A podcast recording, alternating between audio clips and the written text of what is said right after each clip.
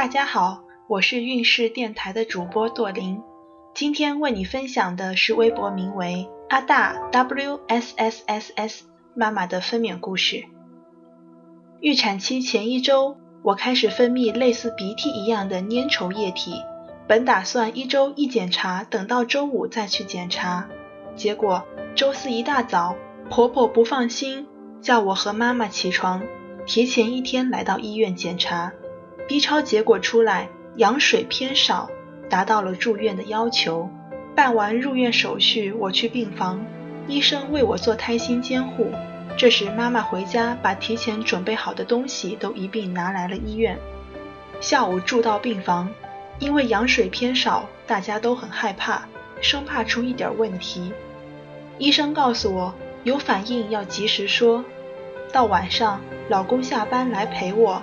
爸爸在老家坐了晚上的飞机来到北京，等我爸来到病房看我的时候，刚好胎心监护做的不稳定，又看到爸爸过来看我，眼睛一下子就湿润了，胎心监护直接加速，医生说如果不稳定就要剖，我吓坏了，所以他们都回家休息了，只有老公在医院陪我，一晚上没休息好，由于是双人病房。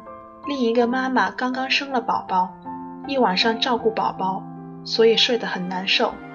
第二天早上起床上厕所，七点左右见红，第一次尝试了内检的酸爽。八点医生上班，我就去产房开始输催产素。由于我是妊娠糖尿病，所以按照医学上来讲是要用催产来完成分娩。打上点滴之后，上了胎心监护。医生过来问我宫缩，说实话，第一次生产，宫缩是啥都不懂，只感觉有点微微的疼痛，跟来例假的疼痛感一样，不是很强烈。医生说宫缩不行，就这样一天结束了。回到病房还是一点发动的迹象也没有，老公继续陪床，肚子会时不时的不规律阵痛。第二天早晨又去产房，一直不规律宫缩。在待产室，由于不让家属陪，只能一个人，一直到晚上七点多，开始间隔五分钟一次的阵痛。妈妈说快要生了，可是我依然不懂。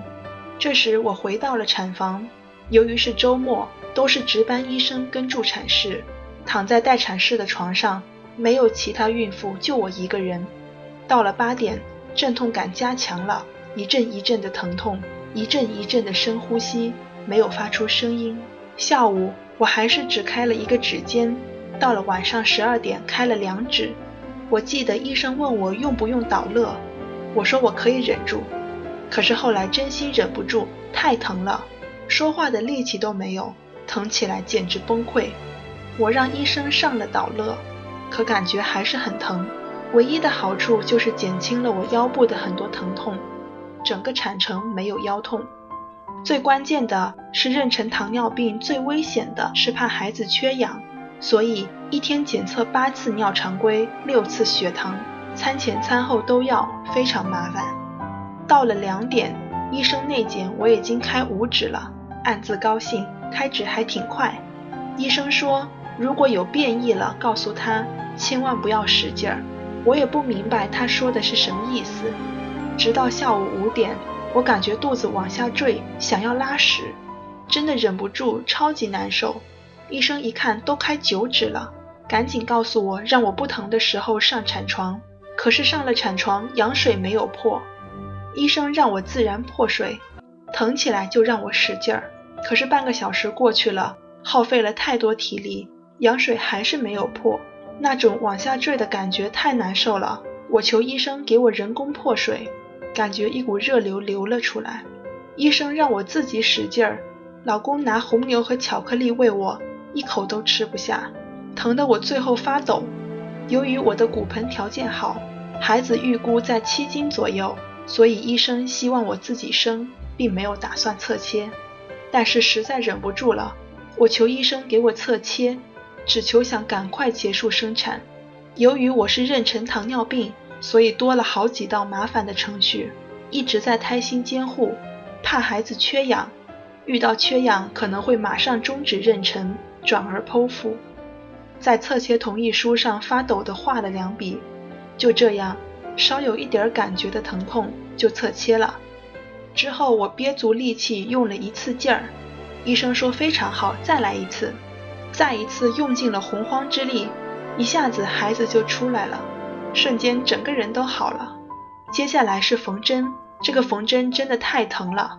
宝宝出生之后娩出胎盘，然后就用了一个小时缝针，比生产的疼痛都要疼，太酸爽了。我是一直嗷嗷叫过来的。就这样在产房里待了俩小时，才被推回病房。今天孕势的分娩故事就分享到这里。孕势陪伴宝宝成长，在微信公众号和微博中搜索“运势”，有更多的孕育知识和故事等着你哦。谢谢。